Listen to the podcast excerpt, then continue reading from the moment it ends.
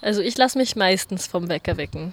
Also auch wenn ich ausschlafen kann, stelle ich mir immer so einen Sicherheitswecker, so auf die spätestmögliche Aufstehzeit, damit ich dann weiß, ähm, wenn ich früher aufwache, muss ich dann nicht so panisch auf die Uhr gucken, sondern weiß gleich, ah, der Wecker war noch nicht, das heißt, ich kann noch entspannt weiter schlafen. Lass mich von meinem Handy wecken. Und das stelle ich morgens auf halb fünf oder auf fünf. Und dann weckt mich das Handy. Aber meistens, wenn ich jetzt viel zu tun habe oder habe irgendwie noch was im Kopf, dann bin ich meistens auch schon zu der Zeit wach. Also wenn ich die ganze Woche zur selben Zeit aufstehe, dann brauche ich eigentlich auch keinen Wecker, dann wache ich von selbst auf. Bei mir ist der Effekt, dass der Wecker kurz bevor er klingelt, ganz kleinen Klick macht. Und der Klick reicht, um mich zu wecken. Wir haben halt viele Wecker. Also ja, wir haben un unterschiedliche Herangehensweisen. Sagen wir es so. Ich genau. habe feste Weckzeiten und ich arbeite auch mit denen. Also ich, ich werde auch wach zu diesen Zeiten. Ich werde auch häufig vor dem Wecker wach. Und bei meiner Freundin ist das so, dass das acht Wecker sind, die gestellt sind. Die auch jeden Abend neu gestellt werden. genau. Braucht man ja eigentlich nicht. Genau, und sie funktionieren nicht. Also sie, sie hört es nicht und wartet dann eigentlich drauf, dass ich mich irgendwie bewege. Aufstehen ist schön. Wer sagt das? Aufstehen ist schön. Und der liebste Klang der Welt, das ist für mich, wenn der Wecker schellt. Uhren mit einer Funktion, dass sie zu einer bestimmten Zeit läuten, gibt es eigentlich so lange, wie es überhaupt mechanische Uhren gibt. Der ganz große Durchbruch kam ja mit diesem sogenannten Baby Wecker aus den USA, dieser runde Wecker aus vernickeltem Metall mit oben aufgesetzter Glocke und zwei Füßchen unten dran. In der Zwischenkriegszeit gab es dann die sogenannten Stilwecker mit modischen Gehäusen. Da gab es dann durchaus solche, die fein bimmelten oder besonders laut waren spätestens nach dem Zweiten Weltkrieg löst sich natürlich die Begrifflichkeit auf. Später hat die Firma Saba, die Radios gemacht hat, irgendwelche Klappzahlenwecker gebracht. Das war dann ein Radiowecker. Schaltuhren gibt es ja auch schon länger. Das ist mechanisch kein großes Problem. Und das war dann so ein Röhrenradio und eine Uhr, am Anfang noch Uhren, die man von Hand aufziehen musste, die zu einer bestimmten Zeit den Schalter umgelegt haben und das Radio beginnt zu tönen, natürlich nach der entsprechenden Aufwärmzeit der Röhre. Aber später, dann mit dem Transistorradio, wurde das natürlich dann ein richtiges Massenprodukt, das auch preisgünstig war. Und heute lassen wir uns doch sehr oft auch vom Handy wecken. Professor Eduard Salus ist der Direktor des Uhrenmuseums in Furtwangen. Im Rahmen seiner Arbeit beschäftigt er sich schon seit langer Zeit auch mit Weckern. Wecker sind für uns alle etwas Alltägliches. Kaum einer wacht ohne Wecker auf. Pünktlichkeit bei der Arbeit oder bei anderen Terminen wird allgemein verlangt. Interessant ist dabei, wie sich diese Gehorsamkeit gegenüber einem Objekt entwickelt hat. Was für einen Einfluss hat eigentlich das tägliche Gewecktwerden auf unser Verhältnis zur Zeit? Braucht jeder von uns einen Wecker? Und wie hat sich diese enge Zeittaktung des Tages überhaupt entwickelt? Johanna Tirntal hat sich mit dem Thema Zeit in ihrer Masterarbeit beschäftigt. Als besonders interessant empfand sie dabei, die Form der Zeit näher zu betrachten nämlich dass wir Zeit als einen fließenden Prozess begreifen und wir dann versuchen, diese in einen engen Takt zu zwängen.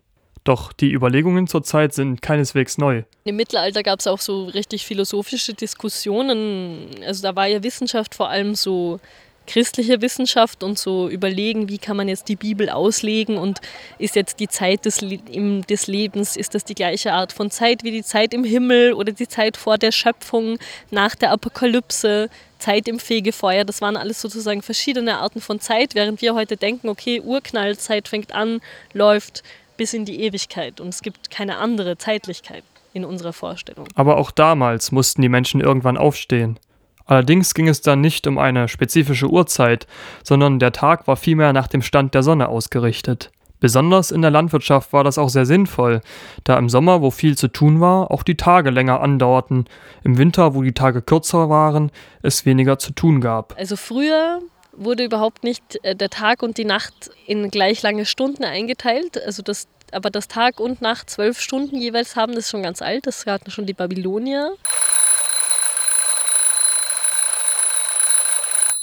Oh, ich glaube, im 18. Jahrhundert sind sie nicht einfach sofort aus dem Bett gesprungen. Ich glaube nicht, dass diese Art von Disziplin auch schon da war. Das kommt dann eher im 19., Anfang 20. Jahrhundert, dass man diese straffe Gesellschaftsorganisation durchzieht, dass man wirklich pünktlich sein muss. Unsere Form von Zeit hat sehr viel mit Kapitalismus zu tun und auch mit Besitzverhältnissen und wie überhaupt ein menschliches Subjekt begriffen wird, ob das sehr stark durch die Arbeit definiert ist oder eher stark durch die Bindung ans Land definiert wird. So ein bäuerliches Subjekt sozusagen ist ja was anderes als ein Lohnarbeiter in der Fabrik.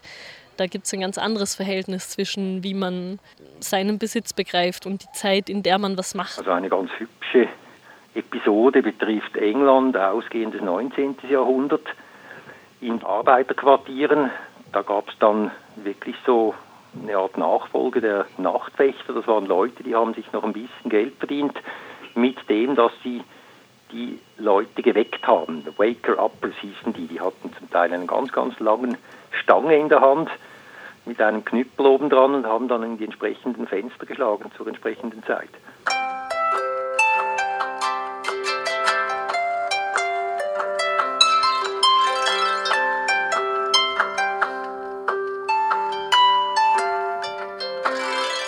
Im Laufe der Jahre wandelte sich also das Bild der Zeit. Nicht nur in England waren immer mehr Menschen in Fabriken beschäftigt.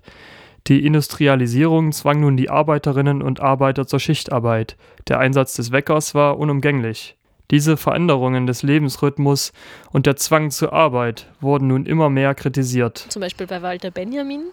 Und ähm, meine Frage war dann, ist es wirklich legitim, unsere Form von Zeit als kapitalistische Zeit zu beschreiben und wie kann man das überhaupt rausfinden? Ich glaube, es ist nicht monokausal sozusagen, nicht nur, okay, Kapitalismus, ah, okay, wir haben eine andere Zeit, aber es gibt ganz viele verschiedene Faktoren, die da zusammenarbeiten und ich glaube aber trotzdem, dass diese physikalische Zeit, die wir heute haben, sich nicht ohne Kapitalismus denken lässt.